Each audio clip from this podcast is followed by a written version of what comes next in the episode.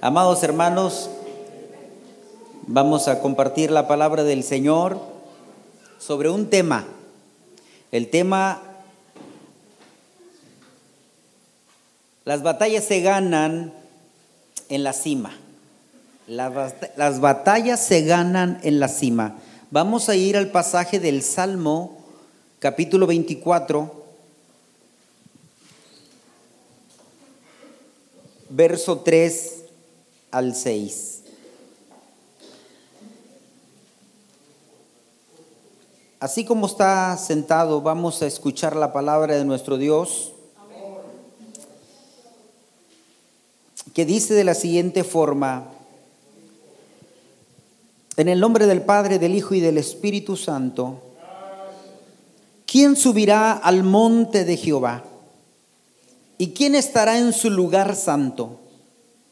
El limpio de manos y puro de corazón, el que no ha elevado su alma a cosas vanas ni jurado con engaño. Él recibirá bendición de Jehová y justicia del Dios de salvación. Tal es la generación de los que le buscan de los que le buscan su rostro, oh Dios de Jacob. Hay un sinnúmero de bendiciones ahí, amados hermanos, y tal parece ser que la batalla o las batallas se ganan en la cima.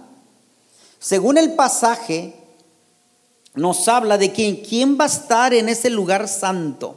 ¿Quién va a estar en el lugar donde Dios nos espera a todos y a cada uno de nosotros, los que estamos oyendo la palabra y los que creemos en la palabra y los que nos afirmamos en su palabra y los que andamos conforme al propósito por el cual fuimos nosotros llamados?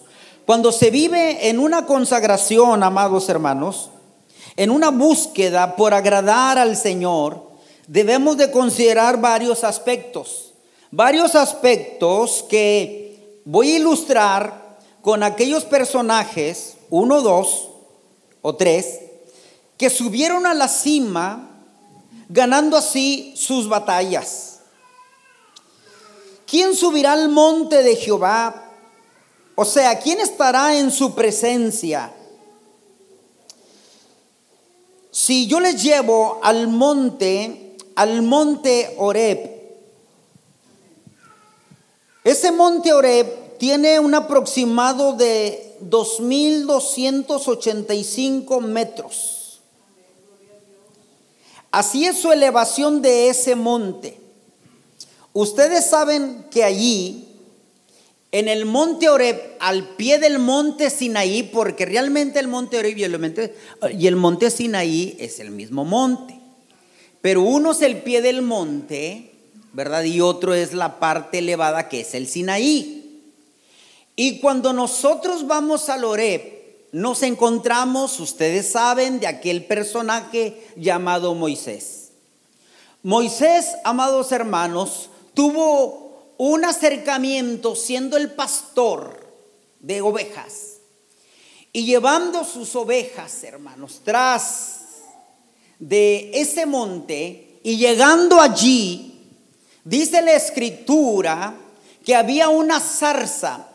La zarza era un arbusto eh, como con espinos y entrelazadas. Así era una zarza, era un arbusto considerable, pero era un arbusto que estaba ardiendo y que en medio de ese fuego estaba el Señor allí hablando a la vida de Moisés cuando él se aproximaba y que le dice, Moisés, Moisés, Quita la sandalia de tus pies porque el lugar que tú pisas, lugar santo es.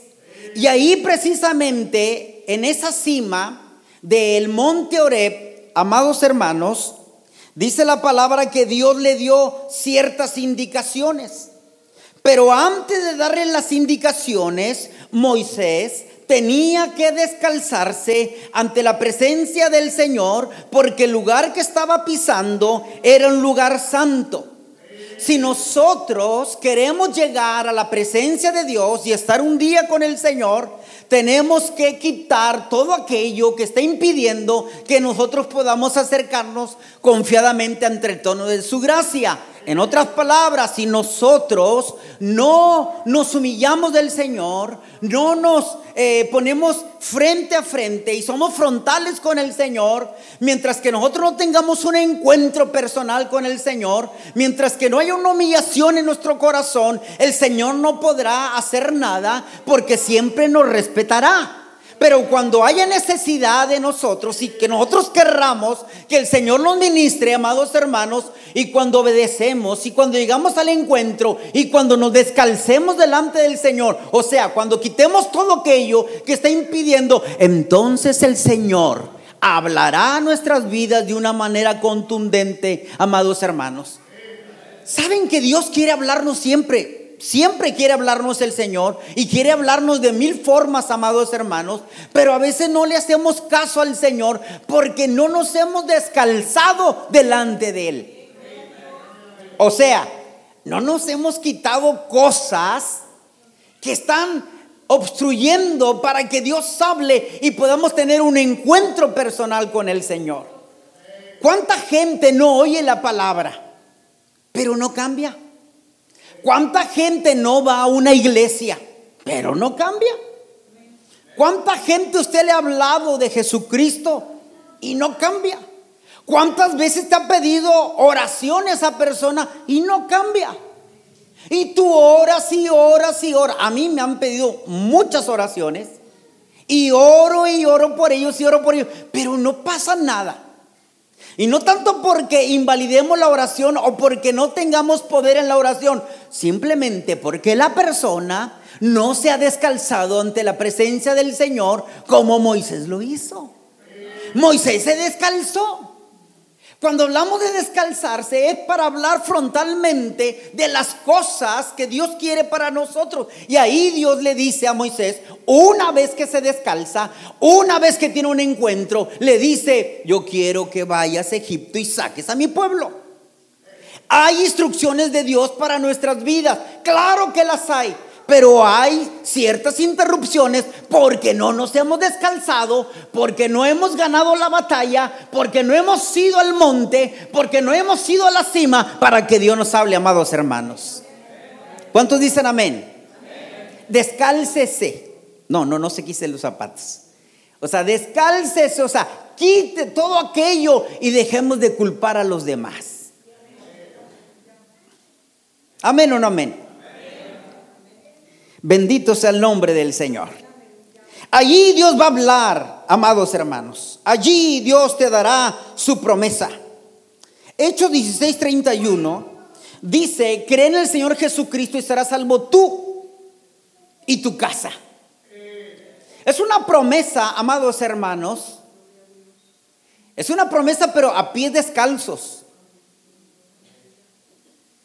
O sea, quitándonos todo y estando con el Señor. Yo me entrego a Jesucristo, le rindo mi vida al Señor y le digo, Señor, cámbiame, Señor, pon tu espíritu en mí, yo quiero ser distinto, diferente. Te pido perdón por mis pecados. Y ahí viene el Señor a nuestras vidas y nos hace una promesa. Y no sé cuántos años vaya a pasar, ni cuánto tiempo vaya a pasar, pero el que prometió cumplirá. Porque Él es fiel, amados hermanos. Pasarán muchos tiempos, muchos años.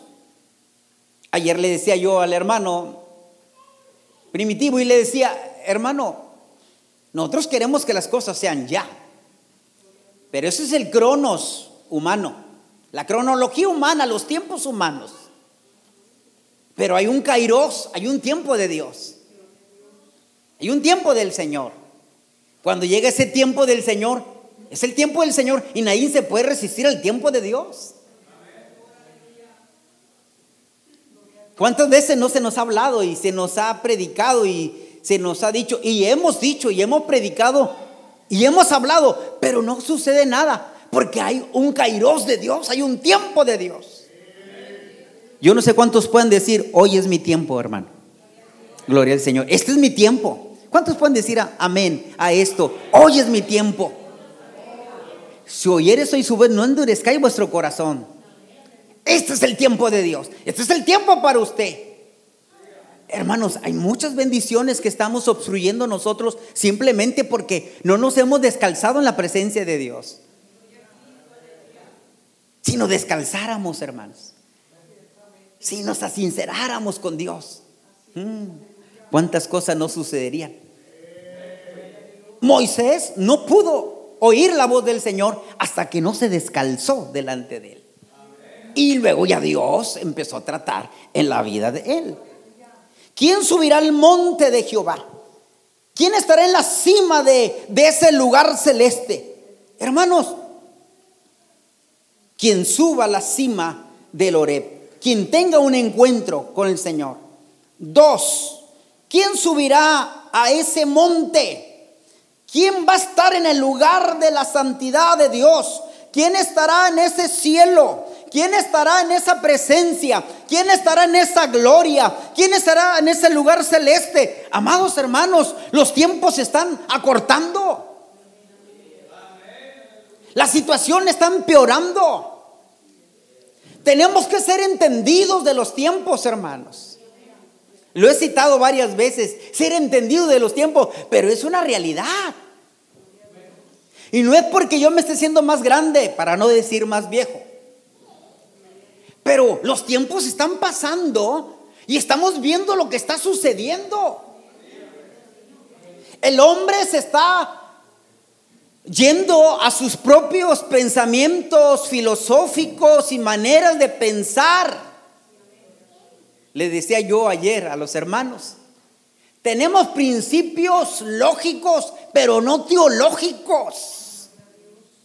Razonamientos muy humanos, pero no divinos, hermanos. El hombre se ha apartado, cada quien se apartó por su camino. Cada quien se olvidó y se olvidaron de Dios. Pero Dios está tratando de reencontrar al hombre, de religar al hombre con él. Porque Dios nos ama, amados hermanos. Usted quiere ganar su batalla. Yo no sé cuál sea su batalla. Bueno, sí la sé. La primera es su salvación. Porque no podemos cambiar al mundo si nosotros no cambiamos, hermanos. Y la segunda es lo que viene tras de nosotros, hermanos. Nuestra familia, nuestros hijos. Y una promesa ahí maravillosa. Cree tú y serás salvo tú y toda tu casa.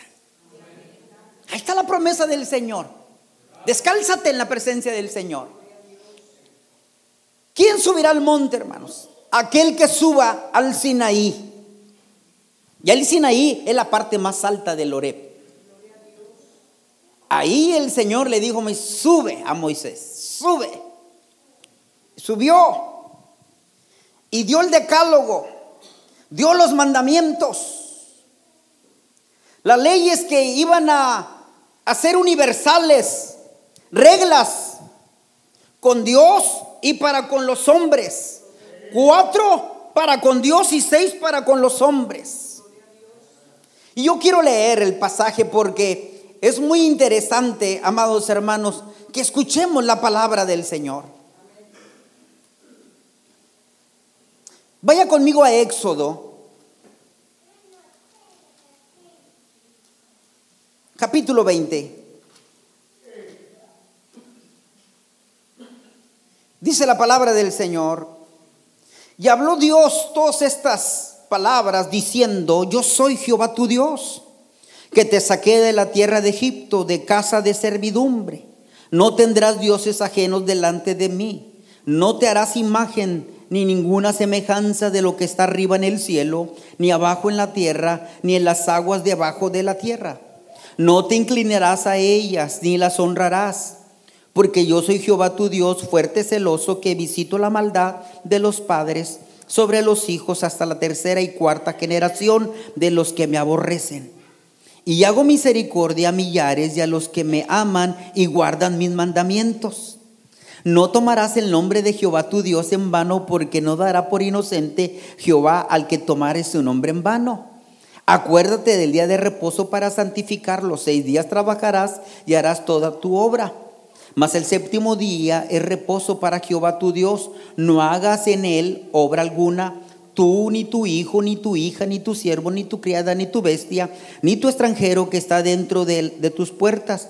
Porque en seis días hizo Jehová los cielos y la tierra, el mar y todas las cosas que en ellos hay, y reposó el séptimo día. Por tanto, Jehová bendijo el día de reposo y lo santificó. Y aquí vienen los mandamientos ahora para con, las, para con los humanos, para con nosotros, para interactuar unos con otros. Honra a tu padre y a tu madre para que tus días se alarguen en la tierra que Jehová tu Dios te da.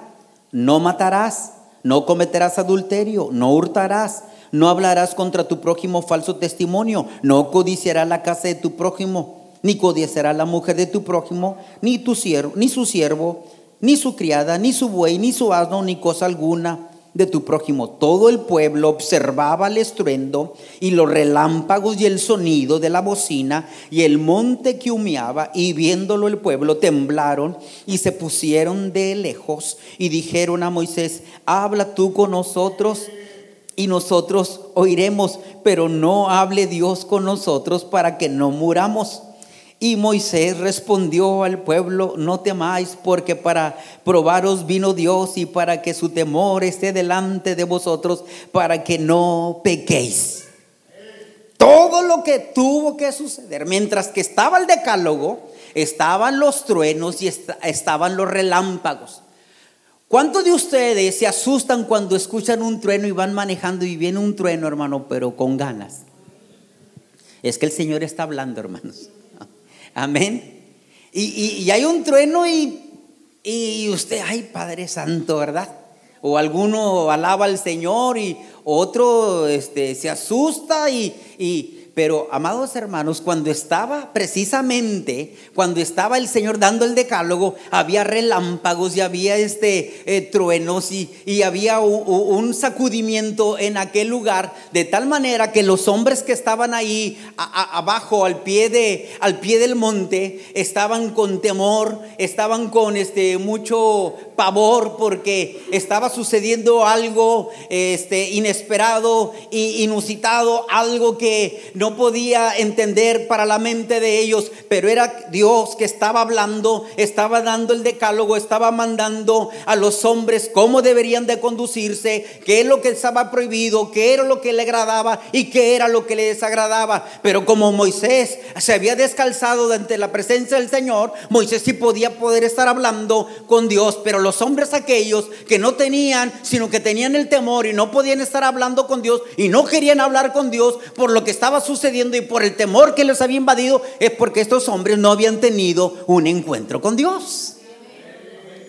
Qué tremendo cuando alguien habla de la Biblia, habla del Apocalipsis y, que la gente se empieza a asustar. Ay, no, no no me hables del Apocalipsis porque no, no, no. Yo me asusto con eso. Porque se asusta. Porque no ha preparado, porque no se ha descalzado ante la presencia del Señor. Hermanos, no hay cosa más linda que dormir y dormir con la paz del Señor y decir, Señor, si tú vienes, me voy contigo. ¿Cuántos duermen con esa paz, hermanos? ¿Y cuántos tienen insomnio? Se les va el sueño. Ay, Padre Celestial. Dos que tres, hermanos. Pues hoy es el tiempo que se descalce la presencia del Señor. Hoy es el tiempo que escucha al Señor. Hoy es el tiempo que tenga un encuentro con el Señor. Hoy es el día de usted. ¿Para qué esperar más tiempo, amados hermanos? Si sabemos en qué va a acabar todo esto. ¿Para qué tener temor? En el amor no hay temor porque el amor echa fuera el temor. Cuando Dios está con uno no hay temor, hermanos. Hay confianza, hay seguridad, hay tranquilidad. Pero cuando no está el Señor, cuidado. Dígale al que está a su lado, no tengas miedo. Tómate hoy del Señor. Tres, ¿quién subirá al monte de Jehová? Decía el salmista en el Salmo 24. ¿Quién va a estar en ese lugar maravilloso? Cuando subas al Moria, ahí es donde Dios pidió a Abraham a su hijo Isaac en sacrificio. El monte Moria, conocido también como el ordenado por el Señor en hebreo. Este es el monte del templo por los judíos, el monte anhelado por los judíos, el monte donde se cree que harán el tercer templo judío, Jerusalén, donde ahorita está la disputa actualmente y los árabes reclaman esa parte, donde Salomón hizo el templo del Señor y que fue después derribado, este es el lugar, el monte Moria, amados hermanos, donde el Señor le pidió a Abraham, le pidió su único hijo que lo sacrificara. ¿Qué quería el Señor, amados hermanos, en la vida de Abraham? Que le mostrara su verdadero amor genuino, auténtico, porque qué fácil es amar al Señor cuando no hay ninguna exigencia. Por eso la fe de muchos es muy, muy like. Pero la verdadera fe auténtica tiene sacrificio. Tiene sacrificio. Nosotros tenemos que amar al Señor en las buenas y en las malas en todo tiempo. No se trata de un evangelio light donde recibes a Cristo y se acabó todo, no. Hay una lucha, hay una demanda, hay un desafío, hay un bregar constante, amados hermanos. Hay una batalla que ganar, amados hermanos. Ayer les decía en la conferencia de los matrimonios, les decía que uno tiene que enamorarse todos los días de la misma persona. Aleluya. Así debe de ser. Qué fácil cuando la esposa está contenta.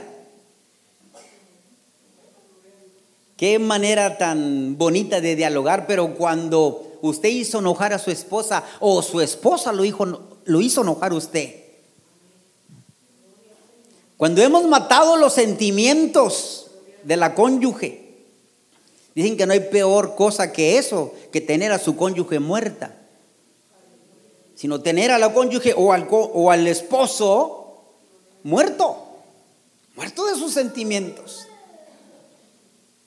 El ser creyente, amados hermanos, nos lleva a vivir una vida auténtica, genuina, pero una vida de fe que se traspasa a fidelidad, a mantenernos en todo tipo de situación que estemos nosotros viviendo. Había una promesa para Abraham. Dios lo bendijo con la promesa. ¿Cuántos años tenía Abraham? 100 años. Saras, ¿cuántos tenía? 90 años. Y tuvo un hijo. ¿Cuántos alaban a Dios? Porque para Dios no hay nada imposible. Nada hay imposible para el Señor. Ese es nuestro Dios, amados hermanos. Yo me, yo me gozaba con siete años, mi esposa y yo, de, sin tener familia. Y Dios hizo el milagro sin tener familia. Y vino uno, y vino otro, y vino otro, y vino otro. Vinieron cuatro. Hasta que dijimos, párale. Gloria al Señor, porque Dios es poderoso. Pero imagínense, hermanos, la, bendición grandísima de que iba a ser una nación poderosísima y que como la arena del mar y como las estrellas del firmamento y todo lo que venía para y se estaban haciendo viejos 100 años tenía Abraham 100 años y 90 Sarita dos tres veces yo creo que Sarita le dijo a Abraham Déjate de cosas, hombre. ¿Qué voy a tener familia? Allégate a mi sierva Agar. Y aquel ni tardo ni perezoso. Pero no era por ahí la bendición. No era por ahí la bendición. Después se vieron los problemas terribles, hermanos. Y hasta la fecha están peleando todavía. Hermanos, donde quiero llegar es al punto de que Abraham fue probado. Llegó a la cima, al monte Moria, Porque Dios le dijo, ahora quiero, después de que le dio su hijo, quiero que lo lleves y lo sacrifiques.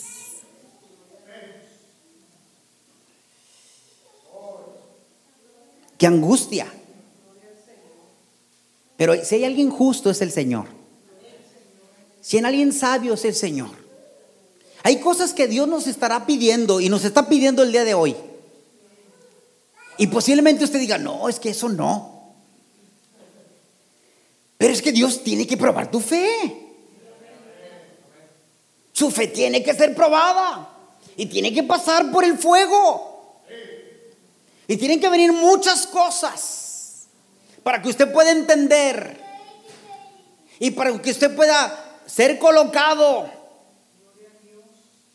en esos lugares celestes. Dice que le pidió a su hijo y ahí lo llevaba el chamaco. El chamaco ya hablaba muy bien, no sé qué edad tendría. Ocho años, doce, no sé. Un chamaco, sí que lo llevaba. Y no dudó. Cuando Dios le dijo a Abraham que lo subiera y lo sacrificara a su único hijo, aquel que le había pedido tanto y que era parte de la promesa, aquel hombre se puso manos a la obra. ¿Qué quieres? Tu hijo, tu Isaac, en sacrificio. Vamos para allá. Se preparó y no dudó. Y ese es el problema de muchos de nosotros. Porque Abraham obedeció. El pensarlo sería dudar.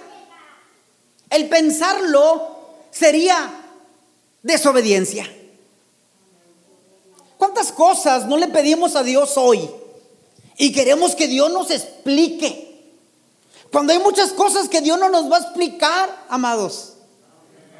Es cuestión de obedecerle y obedecerle a su palabra. No estoy hablando de obedecer cualquier cosa que me dijeron y que me contaron y que oí y estoy haciendo esto porque dicen que si hago eso, así va a ser la, la bendición para mí. No estoy hablando de las cosas que se dicen y que dicen, no, estoy hablando de lo que dice la palabra de Dios.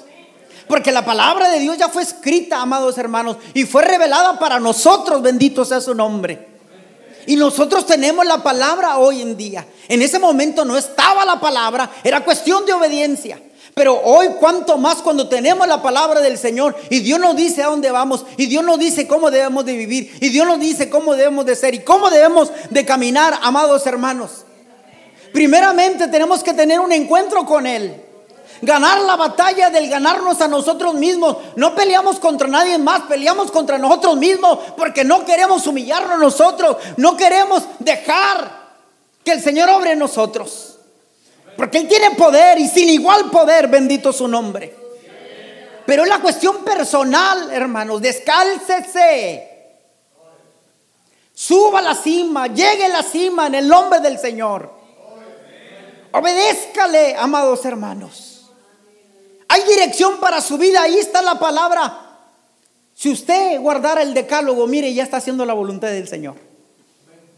Ay, ¿qué hago y qué le agrada a Dios? Vaya lo que dice la palabra del Señor. Los jóvenes que tienen tantas cosas y tantas luchas y tantas ah, situaciones en la mente, hermanos, los muchachos. Es que no sé, hermano, cuál es la voluntad de Dios. Mira, hágale caso a su papá y a su mamá. Esa es la voluntad de Dios, punto. Pero es que mamá y papá, hágale caso. La Biblia dice, honra a su padre y a su madre. Y sus días se alargarán sobre esta tierra. Amén o no amén. Oye, es un chamaco que está batallando para entender la voluntad de Dios. Hazle caso a tu papá. Hazle caso a tu papá. Hazle caso a tu mamá.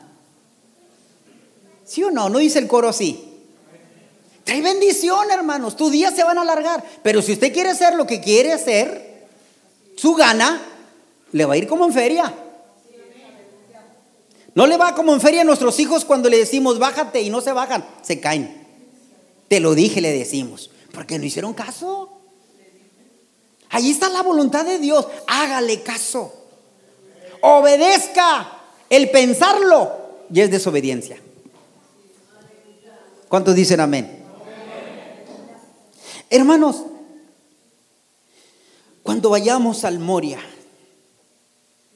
tenemos que sacrificar lo que más queremos.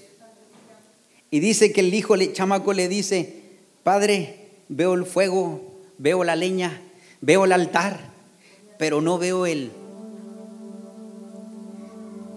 la ofrenda, Señor. No veo la oveja.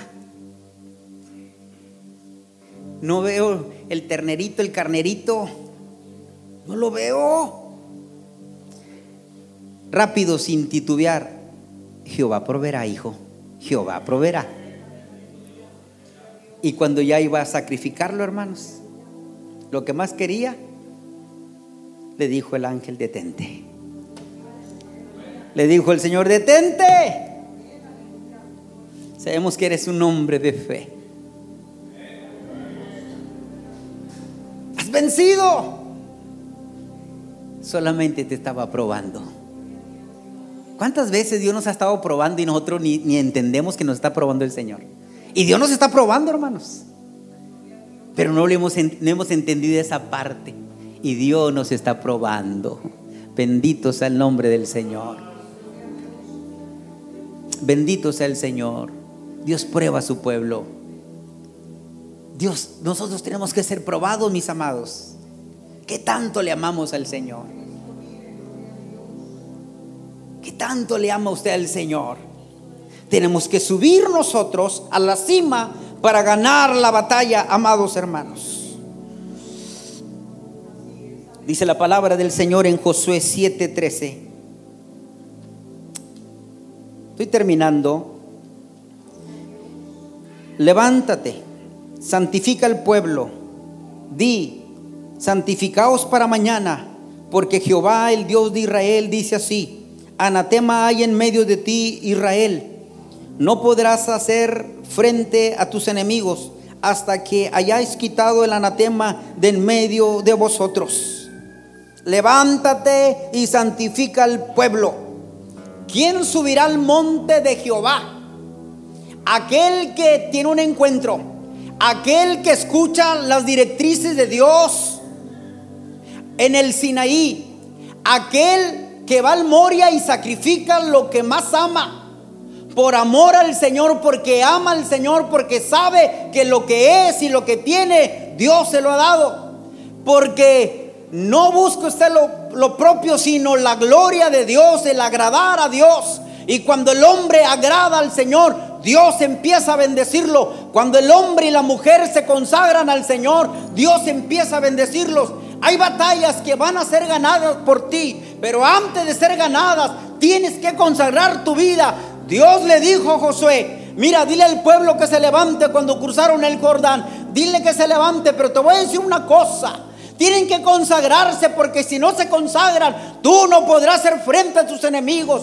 Nosotros no tenemos lucha contra carne ni sangre, sino contra principados y potestades, con gobernadores de las tinieblas que andan en las regiones celestes y son vencidas solamente en el nombre de Jesús. Son vencidas en aquellos que consagran su vida al Señor. Son vencidas. Cuando buscas al Señor y haces su voluntad, amados hermanos. No podrán hacerle frente, dice el Señor, le dijo Josué, porque había un pecado ahí, el pecado de Acán. En ese pasaje, en esa perícopa de lo que estoy hablando del capítulo 7 de Josué, hermanos, había un pecado de Acán. ¿Cuál era el pecado de Acán, de la tribu de Judá? ¿Cuál era? Había sustraído un manto babilónico, este, como 200 monedas de plata, un lingote de oro. Y, el Señor le dijo, tienes que consagrar al pueblo y este tiene algo prohibido, codició y agarró. Y cuando va Josué le dice, por favor, Acán, dinos qué hiciste. Dijo, no, pues este, tranquilos, dijo, pues el anatema. Agarré pues este, un lingote de oro, agarré un manto babilónico, agarré pues, monedas de plata y sé que no debía haber agarrado, pero la codicia me ganó. Lo agarré. Dice la escritura, hermanos, que a él y a su familia y a todos, lo que tenía, su ganado, todo, los aniquilaron, los apedrearon, hermanos. Y murieron. Y levantaron un muro de piedras ahí, recordatorio de que ahí murió la familia de acá por su pecado. No, no, no dista mucho de los tiempos que vivimos hoy. La paga del pecado es muerte. La paga del pecado es muerte, Romanos 6:23. Pero la dádiva de Dios es vida eterna en Cristo Jesús, Señor nuestro. ¿Qué quiere Dios, amados hermanos, para ganar? Para poder estar en la cima, para ganar nuestras batallas, conságrese. Conságrese. Consagre su vida. Reivindique su vida. Levántese en el nombre del Señor. Sacrifique aquello que no, que está batallando. Sacrifíquelo en el nombre del Señor de una vez por todas. Usted puede traer a la memoria lo que usted quiera, pero usted dice, esta parte no me deja a mí consagrar mi vida al Señor y vivir para el Señor.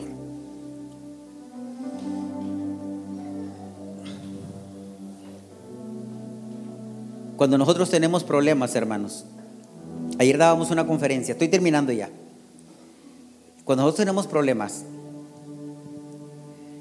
eh, de matrimonio, de pareja, hay psicólogos, hay expertos, consejeros matrimoniales que te pueden ayudar, te pueden orientar, algo profesional. Yo no descarto esa parte. Como dijo mi hermano, hay médicos cuando usted pues está delicado, pues por eso hay médicos también. No estamos en contra de la medicina para nada. Gracias a los médicos, muchos pecadores todavía tienen la oportunidad de arrepentirse. Gracias a ellos. Hermanos, pero cuando está ese problema matrimonial en Corea, yo les decía a los hermanos que antes de hablar con el pastor, antes de hablar con el pastor, el pastor eh, les hace ver, ¿verdad? Con sus allegados a él, pues que primero se avienten 24 horas de oración. 24 horas de oración. 24 horas de oración. Y después de esas 24 horas de oración, si persiste el problema, ah, ¿qué pasen conmigo? ¿Y qué creen? Lo que pasa en esas 24 horas de oración. Sanan, eh, se liberan, se reconcilian, se piden perdón, se humillan porque están orando ante la presencia de Dios al que todo, ante el que todo lo puede. El pastor no tiene, el pastor no tiene chamba. No, no, no pueden hablar con él porque todo se arregló. Y me encanta esa táctica, hermano José. Me encanta como que, pastor, queremos hablar con usted. Antes de que hablen, con, métanse 24 horas de oración. Ya mañana les preguntaré si quiere seguir hablando conmigo. Y estoy casi seguro, en un 100% seguro, hermano, digo, de que se va a solucionar. Porque el mayor enemigo, hermanos, es, escúchalo bien, ni el mundo ni el diablo, que el Señor lo reprenda. Pero el mayor enemigo es usted, yo, en nosotros. Conságrese consagre su vida. La situación familiar, financiera, la situación de salud va a cambiar, va a mejorar. Porque todo lo que pidas al Padre en mi nombre, yo lo voy a hacer, dice el Señor. Gane sus batallas, gane sus luchas, no son imposibles. Vaya a la cima. Enfréntese, encárese. Sea frontal con el Señor. Hable, descálcese delante de Él. Deje que le hable. Usted puede hacer muchas cosas sin oración por el Señor. Pero no puede orar sin hacer algo. Una vez que usted ora, va a tener que hacer algo por el Señor. Y Dios quiere hacer grandes cosas. Y le dijo el Señor a Josué, levántate, levántate. Es este tiempo, este es el tiempo, amados hermanos, es el tiempo de que se levante y que diga hasta aquí, hasta aquí. Ofrezca aquello que tiene que ofrecer. Déjeselo al Señor. Póngase de pie, por favor. Aleluya. Gracias, Padre maravilloso, en el nombre de Jesús.